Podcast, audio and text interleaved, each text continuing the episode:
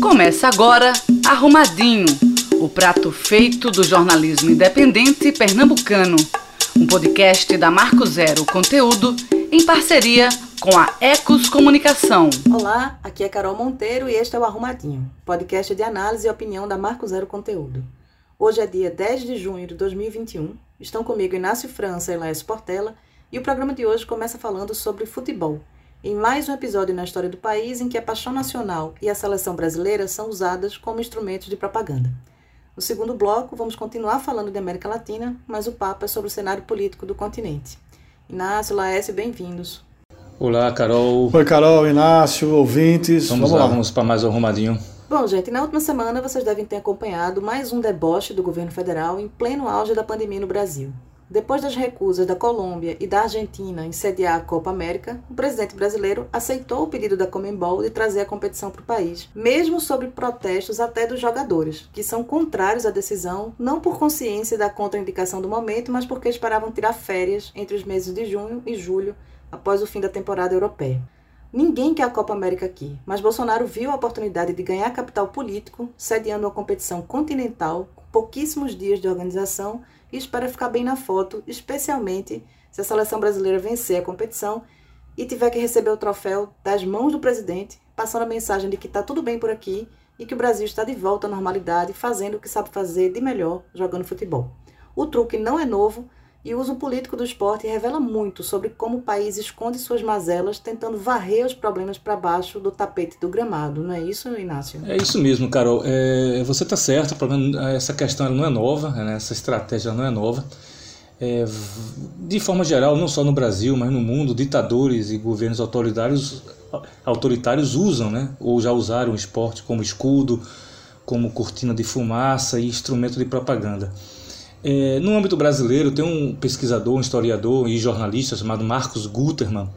Ele conta essa história num livro chamado O Futebol Explica o Brasil.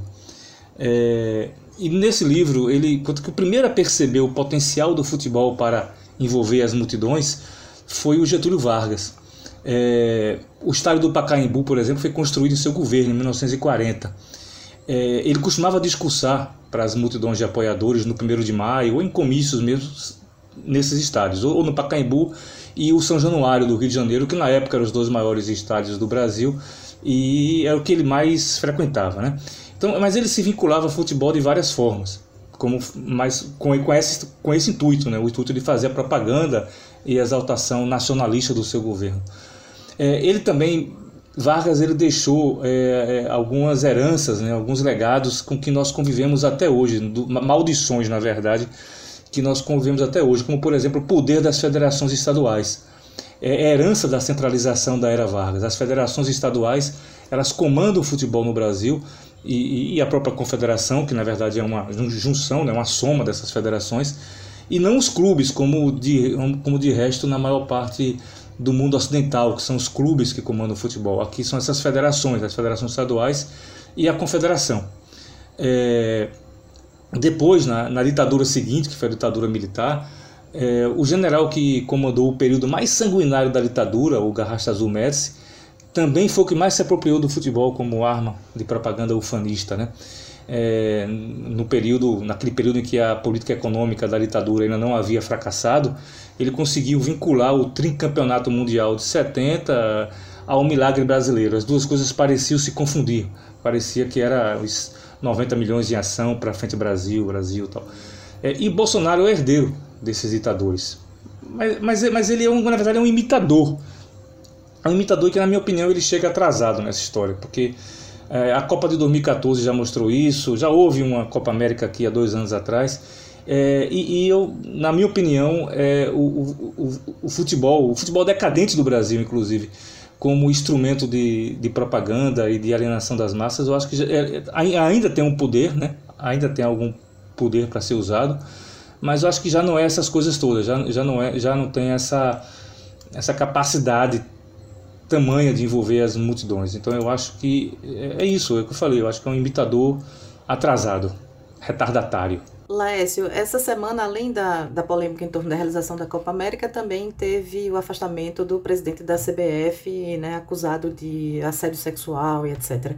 É tanta coisa errada, não é? Quando a gente vai mergulhar nesse universo do futebol, a gente encontra uma série de problemas que não são apenas o uso político dele, né?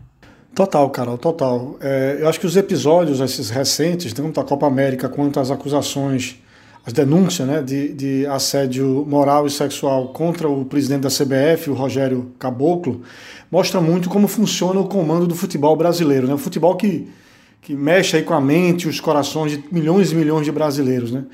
É, é, é um, é um, um esporte ou uma organização, digamos assim, centrada numa cultura do autoritarismo, na falta de transparência.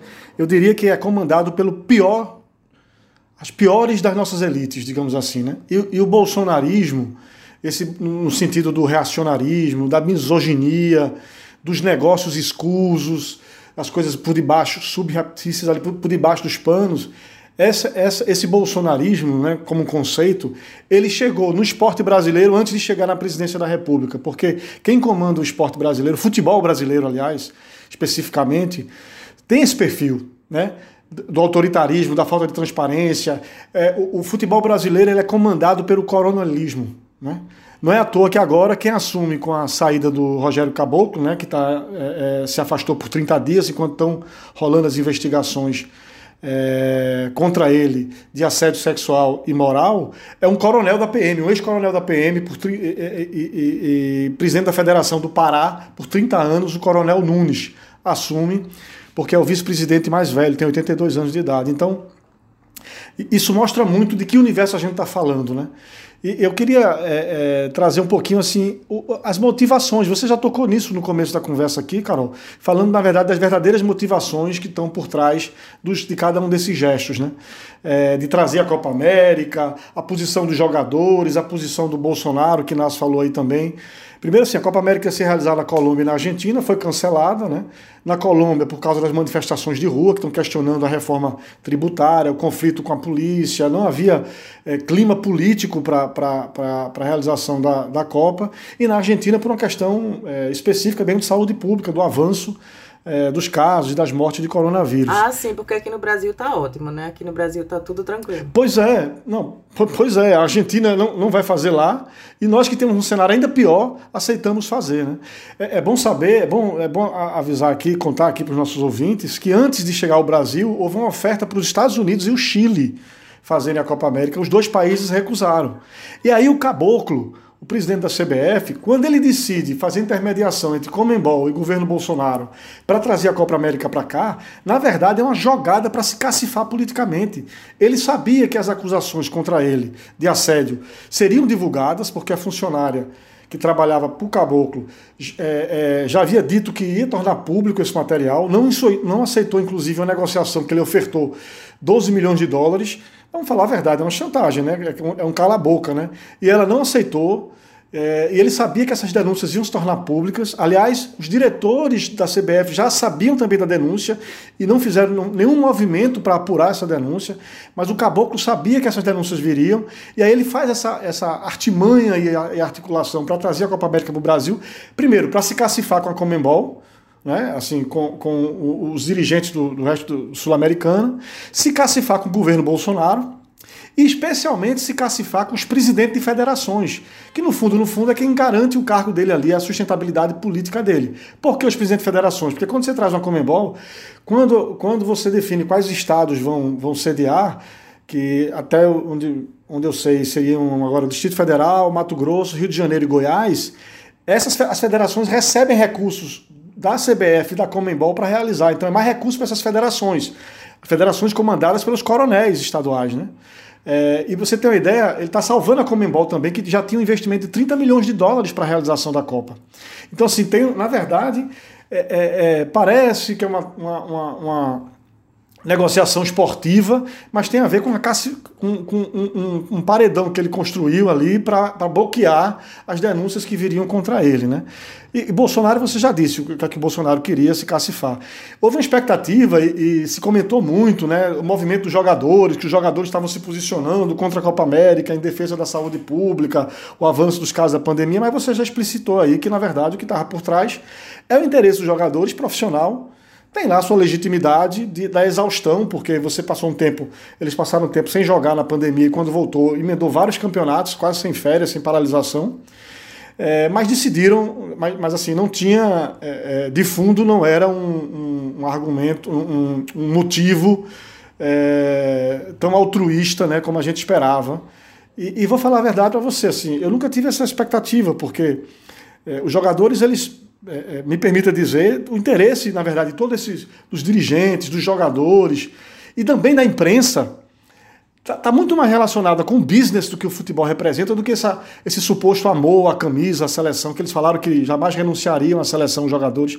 Na verdade, é, jogar na seleção é um grande negócio.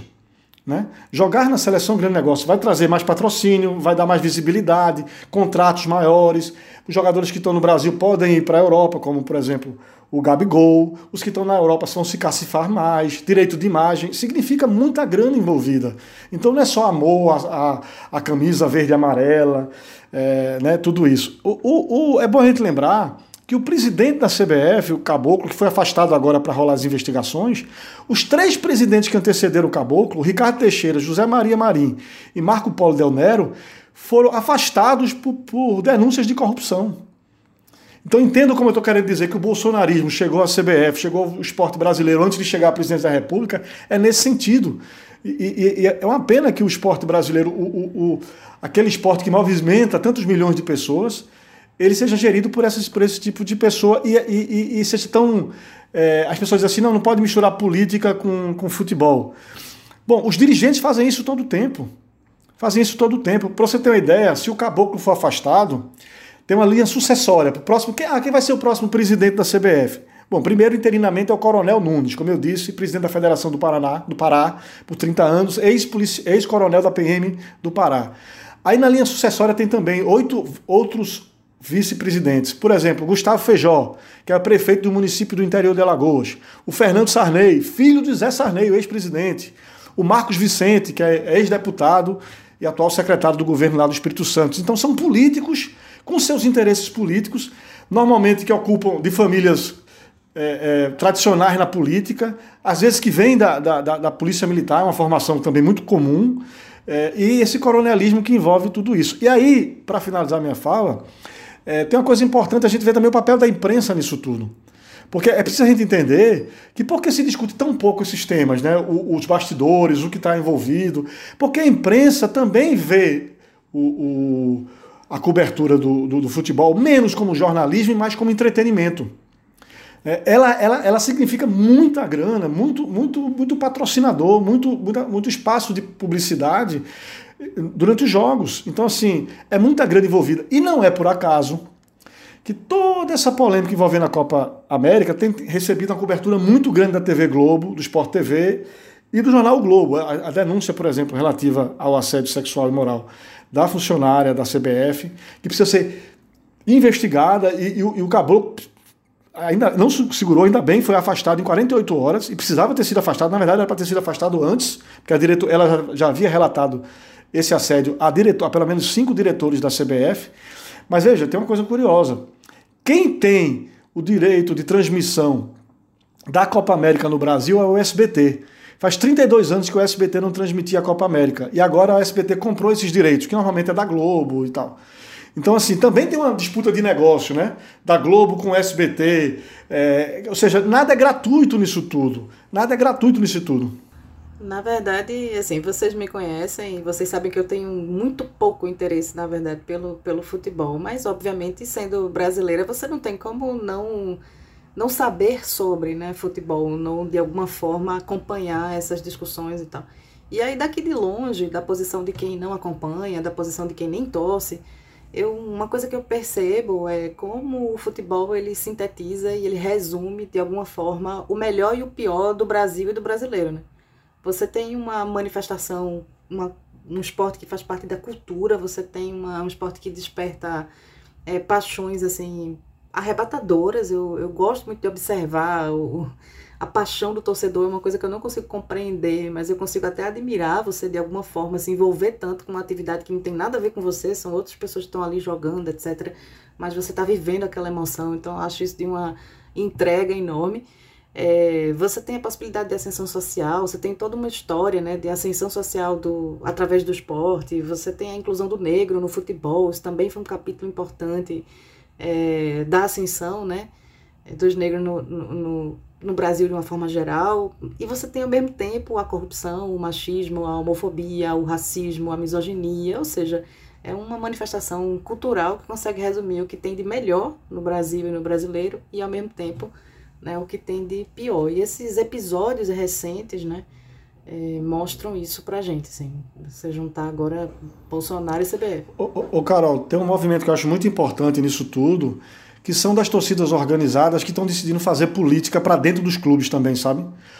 Mudar os estatutos dos clubes, pressionar por mais transparência, é, acabar com esse negócio de que assim, política e futebol não se mistura, porque na verdade os dirigentes sempre misturaram e condenaram quando o torcedor leva uma faixa pedindo democracia. Né? A gente já viu isso em, em Copa do Mundo aqui, faixa pedindo democracia, é, fim da desigualdade social e a polícia tirando, ou, ou crítica social. Então, assim, eu acredito muito nesses novos movimentos que vão surgindo, das torcidas organizadas, antifascistas, que, que, que trazem os elementos mais progressistas, mais, mais é, emancipadores, emancipatórios né, da, da, da, da, política brasileira para dentro do, do, do, campo, sabe? E para dentro, não só do campo, para dentro da, da, gestão do futebol brasileiro, porque, como eu disse, são coronéis. O, o, o, o atual presidente da, da, da CBF é um ex-coronel da PM que durante 30 anos comandou o futebol do Pará. E o Pará não é um estado menor no futebol, né? Você tem times é, é, de história, de tradição, o Paysandu, o Remo.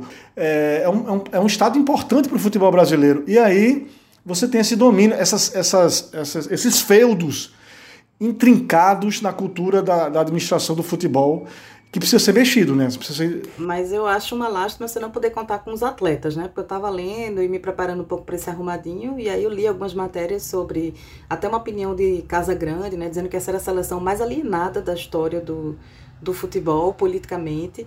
É, também, assim, vejo o movimento dos atletas do vôlei, né? Tem muitos atletas do vôlei que são bolsonaristas, que fizeram campanha para Bolsonaro, então eu não entendo, não sei vocês que acompanham mais o esporte do que eu, se tem alguma percepção sobre a ausência de posicionamento político dos jogadores ou se não é isso, é uma tendência, quando se posicionam, é uma tendência à direita e no caso dos que apoiam Bolsonaro, à extrema direita. Né? É, bom, se a gente fosse falar aqui dessa questão da formação dos atletas, é, essa é um, é um outro arrumadinho. Né? Tipo, vocês sabem que eu já trabalhei dentro, dentro do futebol, por pouco tempo, mas trabalhei e, e eu poderia falar um bocado sobre o que é que leva, assim, o que é que, o que, é que se passa na cabeça de jovens que são que saem de casa muito cedo, saem de casa muito cedo hoje em dia, saem de suas cidades muito cedo para ir para uma divisão de base de um time em outro lugar e fica ali à mercê, na verdade, de um é, é, o, a figura paterna, a figura da família, do pai, da mãe, é substituída por um treinador que muitas que em algumas oportunidades é um abusador, seja do, por violência, o abusador sexual. É, é, é um abusador, é um.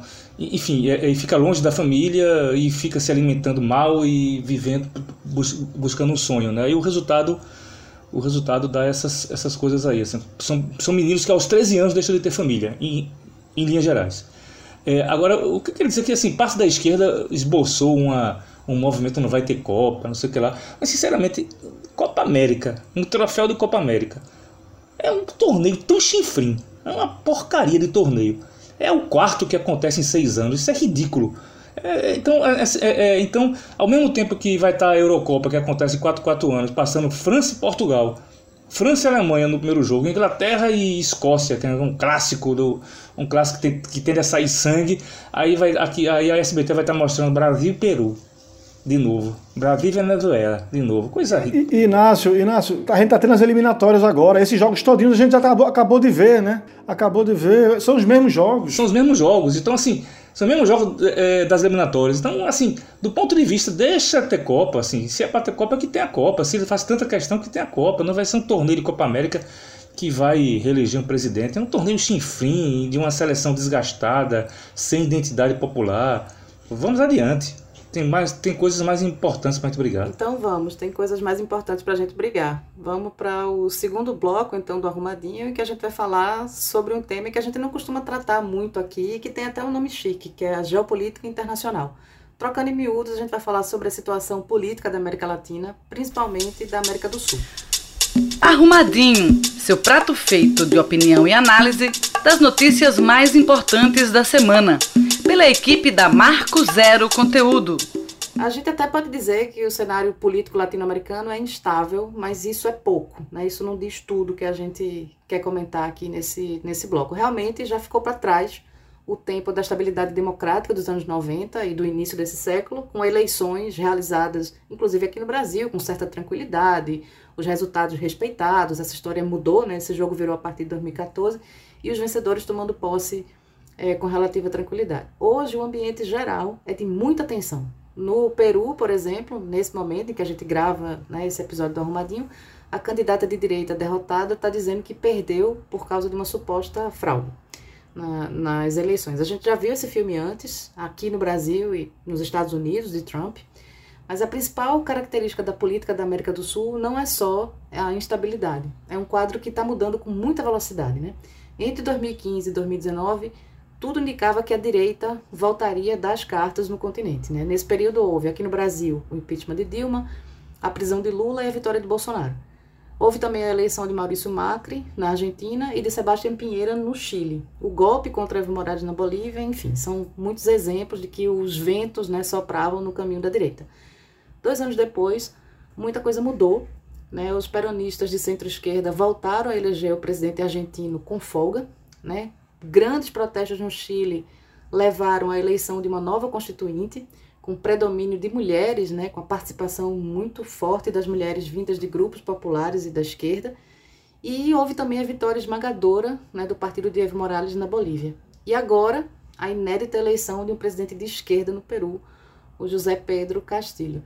Eu queria começar ouvindo o Laécio né, sobre esse tema. O que é está acontecendo, Laécio, na América Latina? Ô, Carol, primeiro eu acho assim, é importante a gente. É, essa mudança né, que você falou, né? É, a gente vinha a partir ali do, do enfraquecimento do governo da Dilma, é, o impeachment de Dilma, você vê uma, uma, crescente de governos de direita, né, com a agenda neoliberal, e parecia, como você falou, né, que isso ia tomar a América do Sul mas a gente começa a ter uma, uma, inversão desse processo aí. E eu acho muito assim, as propostas dos governos neoliberais, como o de Macri na Argentina e de Pineira no Chile, para ficar nesses que você já citou aí, proposta de quê? De privatização, do Estado mínimo, de arroxo é, fiscal, salarial também, né? Não se sustentam por muito tempo quando a gente está falando em regimes democráticos.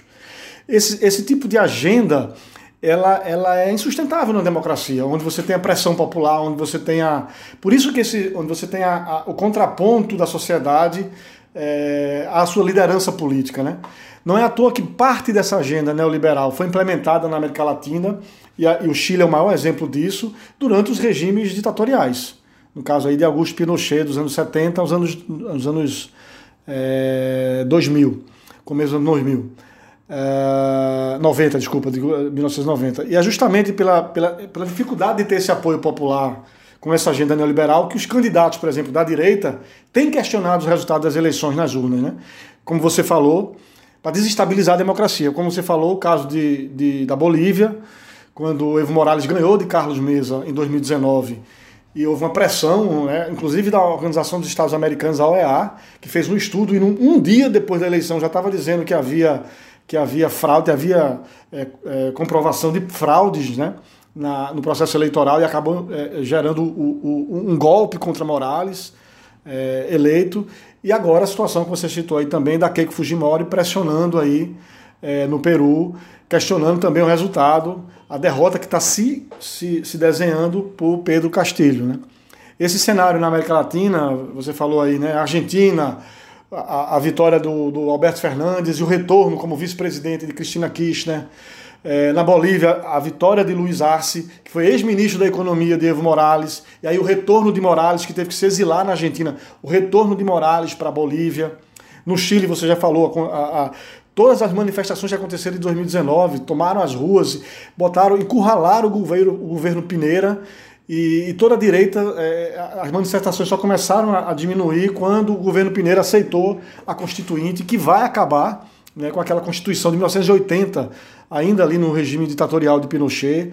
Os protestos da Colômbia, é bom a gente não esquecer a Colômbia, nos protestos de rua, que inclusive inviabilizaram aí a Copa América na Colômbia, começaram fortes em Bogotá, mas tomaram várias outras cidades da, da Colômbia contra a reforma tributária do presidente Ivan Duque, um presidente de direita, e o caso aí do Pedro Castilho no Peru. Ou seja, há um processo realmente de, eu não digo que retomada completa da esquerda na América Latina. A gente tem o caso do Equador, onde você teve uma vitória de um presidente de direita, tem outras exceções também, mas pelo menos é, é aquilo que parecia terra arrasada e de domínio da direita, é, forças da esquerda estão acumulando né, e mudando essa correlação de forças aqui, é, especialmente na América do Sul.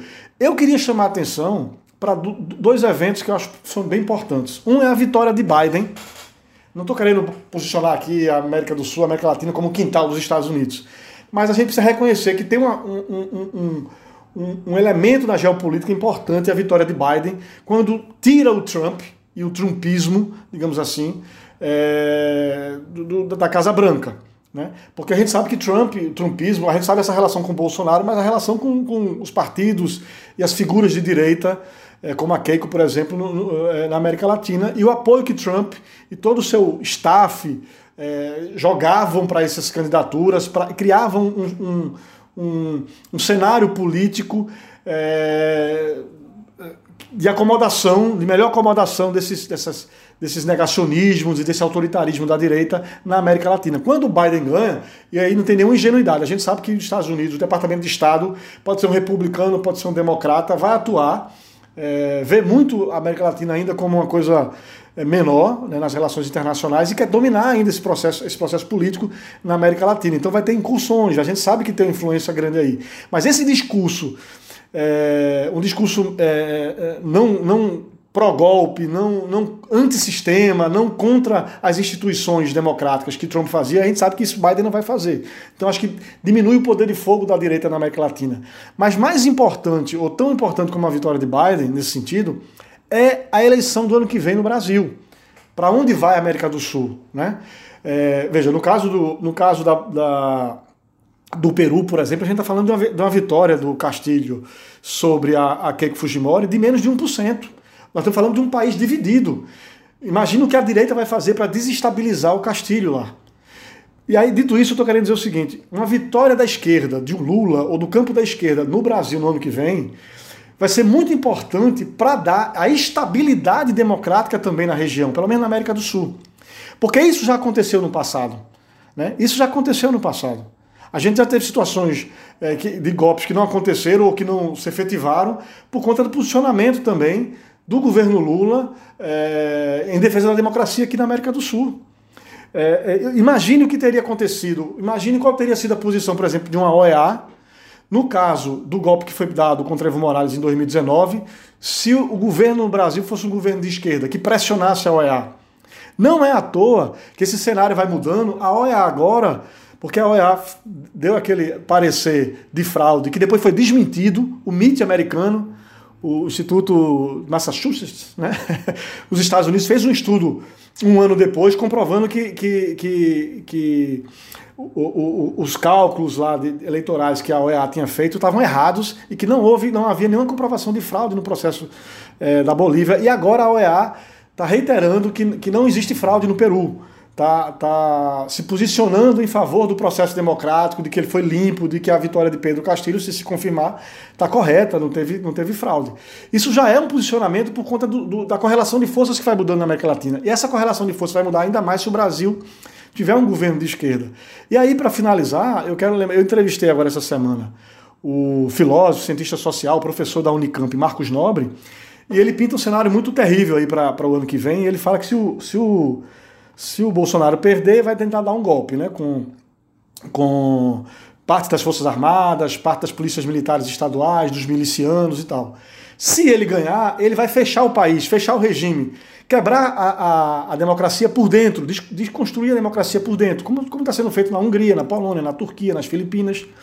E aí, é, se isso acontecer no Brasil, uma vitória de Bolsonaro, aí ela tem um impacto inverso disso que eu estava dizendo no caso da esquerda, que é fortalecer com respaldo político do maior país da América Latina, o Brasil, é, é, é essas aventuras golpistas da extrema-direita na América do Sul. Então, eu acho que a eleição do ano que vem no Brasil pode impulsionar esse movimento da esquerda ou frear na América do Sul e na América Latina. E aí, e aí é uma coisa aqui, né? dentro de casa, que a gente vai estar acompanhando de olho é, cotidianamente. Primeiro, fa fazer assim, uma observação em relação ao que, a uma coisa que Laércio falou. É, a vitória do empresário Guilhermo Lasso no Equador, ele em tese, né, aparentemente contradiz a tese da, ou é uma exceção à tese da retomada da esquerda na América Latina. Eu não vejo assim, porque na verdade o, o Lasso ele foi para o segundo turno e passou em segundo, né, do primeiro para o segundo turno. É, é, mas ele teve um apoio informal, ou até, claro, em, em algumas oportunidades, dos candidatos que ficaram em terceiro, o Iacu Pérez, que é um cara de esquerda, assim, que seria, digamos, um, um cara mais pessoal, uma, uma, comparação grosseira, e o Xavier Herbas, é, é, eles ficaram logo atrás do, do, do Laço, o, o Iacu realmente com uma diferença de menos de 1% dos votos e eles não pediram votos para Rafael Correia, para o, o candidato do Rafael Correia, o André Arauz. É, porque o, o, Rafael Correia, apesar de ter feito governo de, dois governos de centro-esquerda, mas é um cara personalista, é uma estrutura personalista de poder, assim, é, é aquela coisa meio Hugo Chaves. Tal. Então, é, os dois candidatos de esquerda ficaram em terceiro e quarto, é, emprestaram seus votos para que o Guilherme Lasso é, derrotasse o candidato correísta. Então, de certa forma, demonstra uma, uma certa força né, da, de, de, novos setores de esquerda, inclusive, setores mais populares, setores mais democráticos, menos personalistas, menos ligados ao Rafael Corrêa. É, no meu entendimento, Caro, eu acho que as desigualdades sociais na América Latina, né, essas históricas, seculares desigualdades sociais, ajudam a explicar esse fenômeno da retomada da esquerda, mas também ajudam a explicar o, o, o fortalecimento dessa extrema-direita bolsonarista, né, que usa a retórica do antissistema sem ser antissistema, na verdade é o lixo do sistema.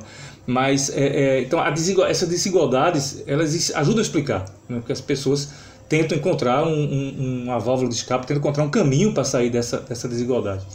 É, se no Brasil, para alguns, para a maioria, em algum momento, Bolsonaro pareceu ser isso, nesses outros países e aqui no Brasil também se experimentou, né, depois de anos, anos, séculos de injustiça social, de desigualdade econômica, de concentração de poder, de, é, é, se, experimentou, se experimentou nesses países momentos né, de governos que ofereceram alguma esperança ou ofereceram um pouco mais de democracia é, e ofereceram algo mais do que vinha sendo oferecido durante séculos. Né? Foram os casos do governo Lula, governo do Evo Morales, do Kirchner, do Néstor Kirchner, da em alguns casos, mais no campo da ilusão, a Michelle Bachelet, ou então um pouco mais de democracia, a Michelle Bachelet no Chile. É, é, mas as multidões, né, o, a base social é, dessas sociedades, de, de, desses países, é, perceberam, quem está na base da pirâmide so, social, perceberam que é possível sim fazer a, algum avanço, é possível melhorar um pouco as condições de vida. É possível ser um pouco dono dos próprios destinos e dos destinos do país, né?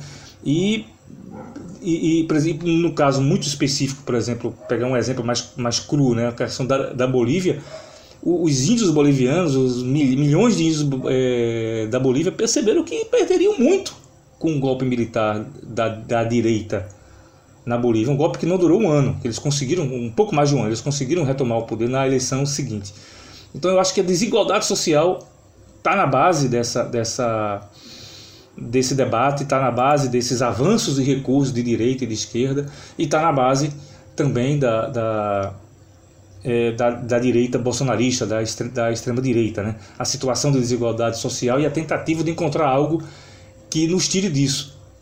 Então eu acho que se é, é, é vai ser necessário, vai ser necessário esses os governos que chegam governos como o do Pedro Castilho, se quiser enfrentar realmente a, a, a, reação da, da direita, a sabotagem que a, que a direita vai, vai oferecer lá, vai ter que avançar nesse, nesse, nesse sentido, nessa direção da busca por igualdade, por menos injustiça social e por é, da autonomia e capacidade de conduzir suas próprias economias é, desses povos. Então, infelizmente, os brasileiros me parecem ser, na América do Sul, um povo que tem a menor percepção é, disso, né? De, de, de, que é possível construir é, governos é, é, que lutem, que, que façam algo contra a desigualdade, que tentem conter e reduzir desigualdades sociais.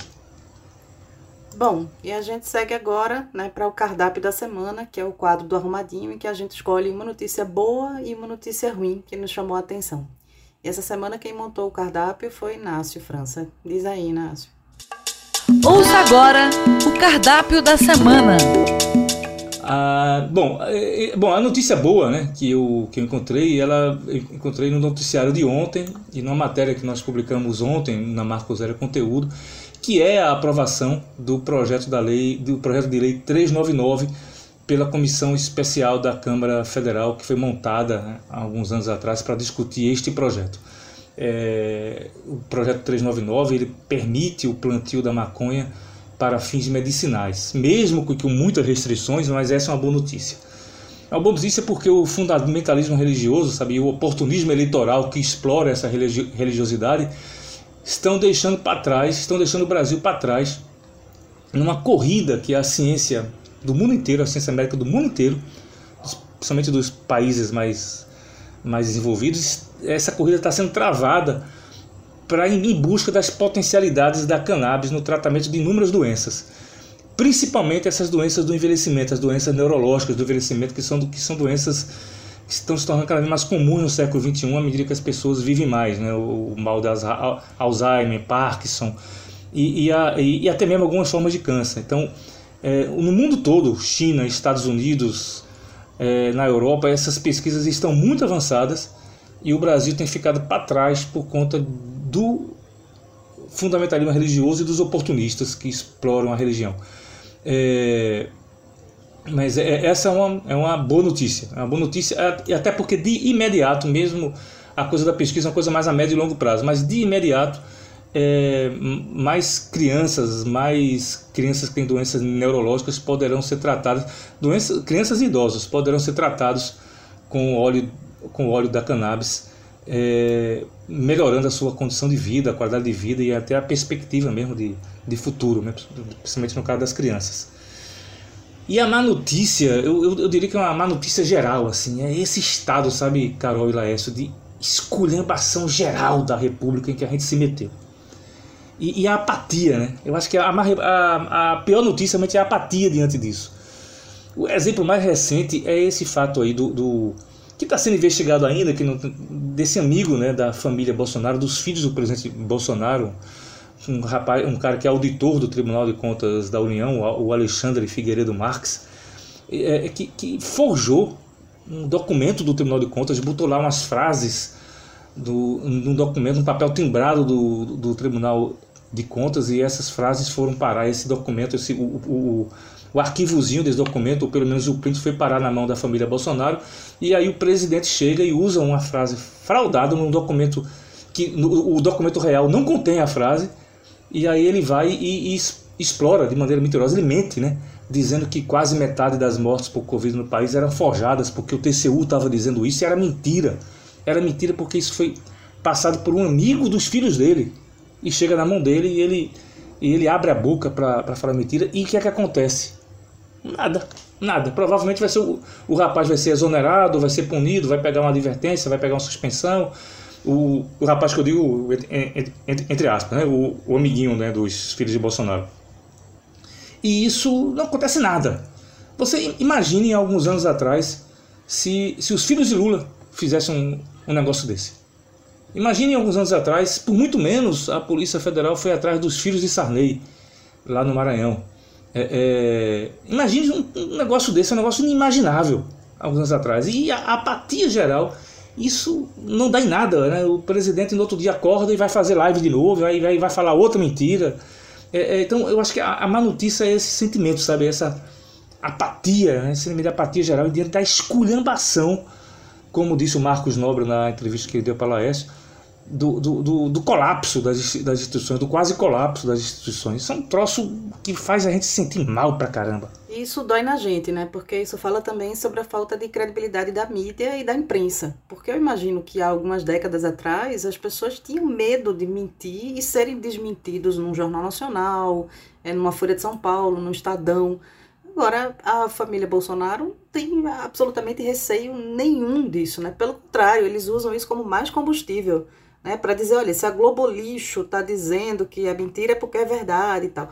Então, assim, é de um de uma sofisticação e de um refinamento esse esse modus operandi, né? É, realmente eu acho que, que é tudo não, não tenho a tese de que isso nem de que ele é um gênio, né? De que isso tudo é pensado, planejado e arquitetado, nem também que ele é um idiota completo. Eu acho que alguma noção aí tem, né? De que eu posso falar o que eu quiser numa live na internet, depois a mídia desmente, depois eu digo que a mídia está mentindo, porque ela é contra mim, quer me derrubar, isso é tudo fruto de um grande esquema e tal. Então, é difícil romper esse ciclo, né? É difícil furar essa bolha de pessoas que continuam acreditando nas coisas que ele e os filhos dele dizem, sem hoje em dia medo nenhum de serem desmentidos ao vivo por quem quer que seja.